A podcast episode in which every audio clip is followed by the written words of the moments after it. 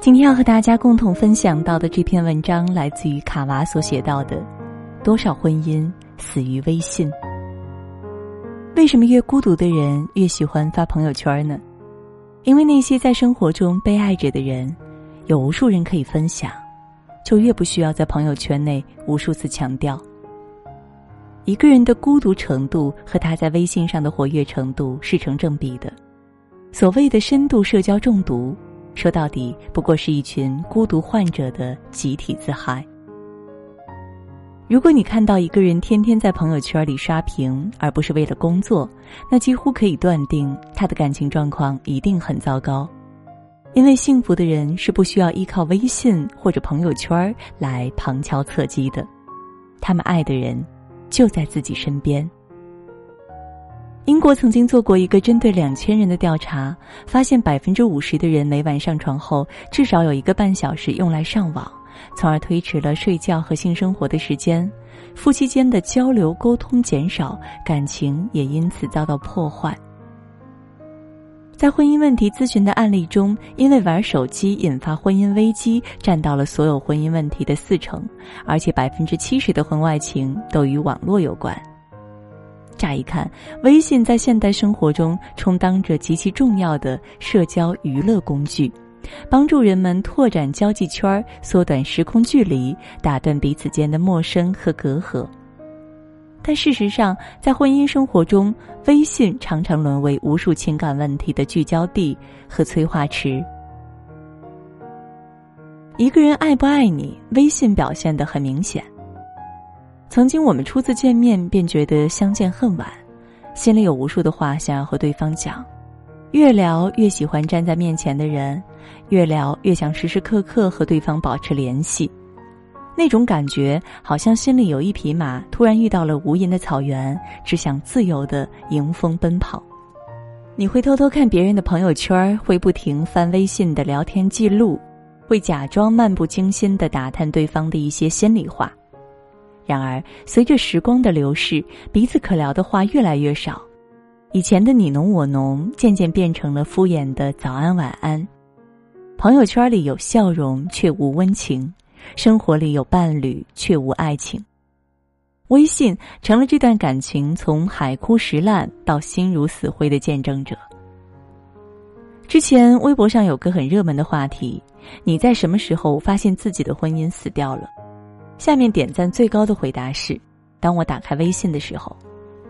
以前我们的聊天记录一天就有十几页，现在的聊天记录要么是几天才一页，要么是我问一句“今天回家吃饭吗？”他回一句“嗯”。以前我的朋友圈里全是我和他的合照，现在我的朋友圈里只剩下了自己喜欢的公号文章和分享的一些音乐。那一刻，我才知道，看起来我俩的生活波澜不惊，其实他已经在一片宁静之下悄悄死掉了。一个人爱不爱你，微信里看得清清楚楚。爱你的人会和你狂说，不爱你的人就只有敷衍。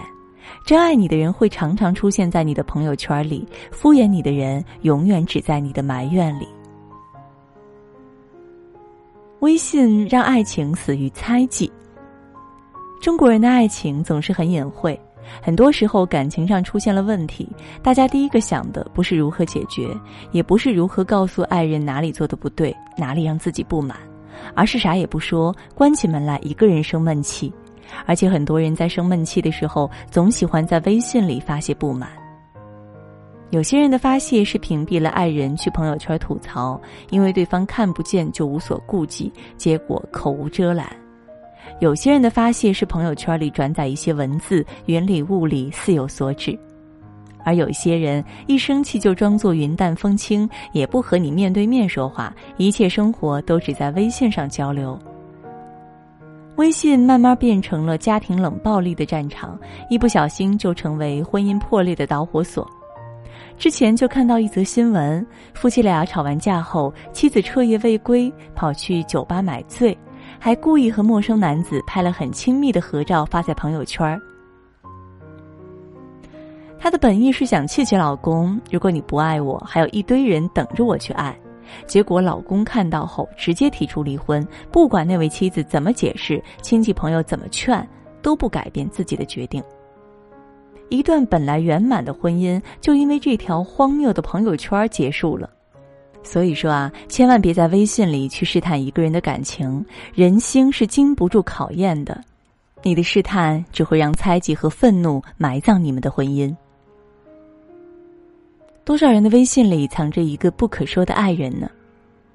电影《完美的陌生人》中讲述三对夫妻和一位单身朋友在家里聚会，酒后女主提议大家玩个小游戏，把手机放到桌子上，任何来电都必须接，并且开免提，不能因为任何原因拒绝。一片欢笑声中，众人开始游戏，但结局却是悲催的。有的人因为一通电话被别人发现了自己和公司同事搞暧昧，有的人因为一通电话被别人发现自己和有夫之妇玩婚外情，有的人因为一通电话被发现出轨还和小三生了孩子，还有的人因为一通电话别人发现了自己遮遮掩掩的同性恋情侣。每个人身上都有一个秘密，每个人的手机里都有一个不可说的爱人。这也是为什么电影一上映就有无数网友在下面留言：“谈恋爱的、结了婚的，千万别去看，一看毁终生。”因为我们谁都无法保证自己的手机里没有那个他。人和人之间关系再好也是脆弱的，再恩爱的夫妻也有一百次想要离婚的念头和五十次想掐死对方的冲动。柴米油盐里，长情容易，永不变心最难。之前有读者曾经找我私聊，说她老公有婚外情，要和她离婚。因为最近她无意中发现微信上老公和那个女人一直联系，大晚上还在聊。女人言语暧昧，虽然老公没出格，但一直都很亲密。事情搞清楚了，她老公没出轨，但有精神出轨的嫌疑。男人后面也一直解释说，自己有时候很烦很累，在网上聊聊，绝对不会对不起她。知道自己错了，幸好啊，结局是完美的，两个人最后还是和好了。但心里会不会有疙瘩和怀疑，就只有他们自己知道了。微信聊天是一个放松压力的社交方式，千万不要超过那个感情的界限，到最后对不起每一个人。那些死在微信里的婚姻，其实不是输在微信，而是输在了彼此的任性和不珍惜。一旦丢了这两样，微信曾经让你幸福的多疯狂，最后就能让你输得多彻底。用得好锦上添花，用不好就是火上浇油。所以要想天长地久，先得心在一处，让自己心中有爱和包容。只有这样，微信才会让彼此连接的更紧密。不信你看啊，微信朋友圈可以晒晒婚姻日常和幸福家庭。彼此分开一段时间时，微信就可以传达最亲密的思念。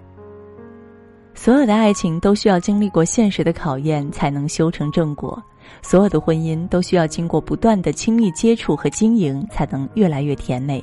而微信运用的好，也可以成为感情升温的一大助力。不要让你的婚姻死于微信，首先放下手机，去和你的枕边人说一句。我爱你吧。好了，这是今天和大家共同分享到的一篇文章。多少婚姻死于微信？我是林静，感谢你的相约。如果你也喜欢我的声音，也欢迎大家关注我的微信公众号“晚听经典”。也祝你每晚好梦，晚安。又过了多久没联系？现在的你把话说给谁听？曾经我们像分不开的悲和喜，可到如今回忆里只剩下叹息。如云遮住眼睛。大雨侵蚀脚印我把心事丢在风里任它随处飘零。如果会是你我有多幸运在聚散有风的人海里有些人只看终于确定，如果会是你，我有多清醒。原来我错过的那些风景，只为在这一刻遇见你。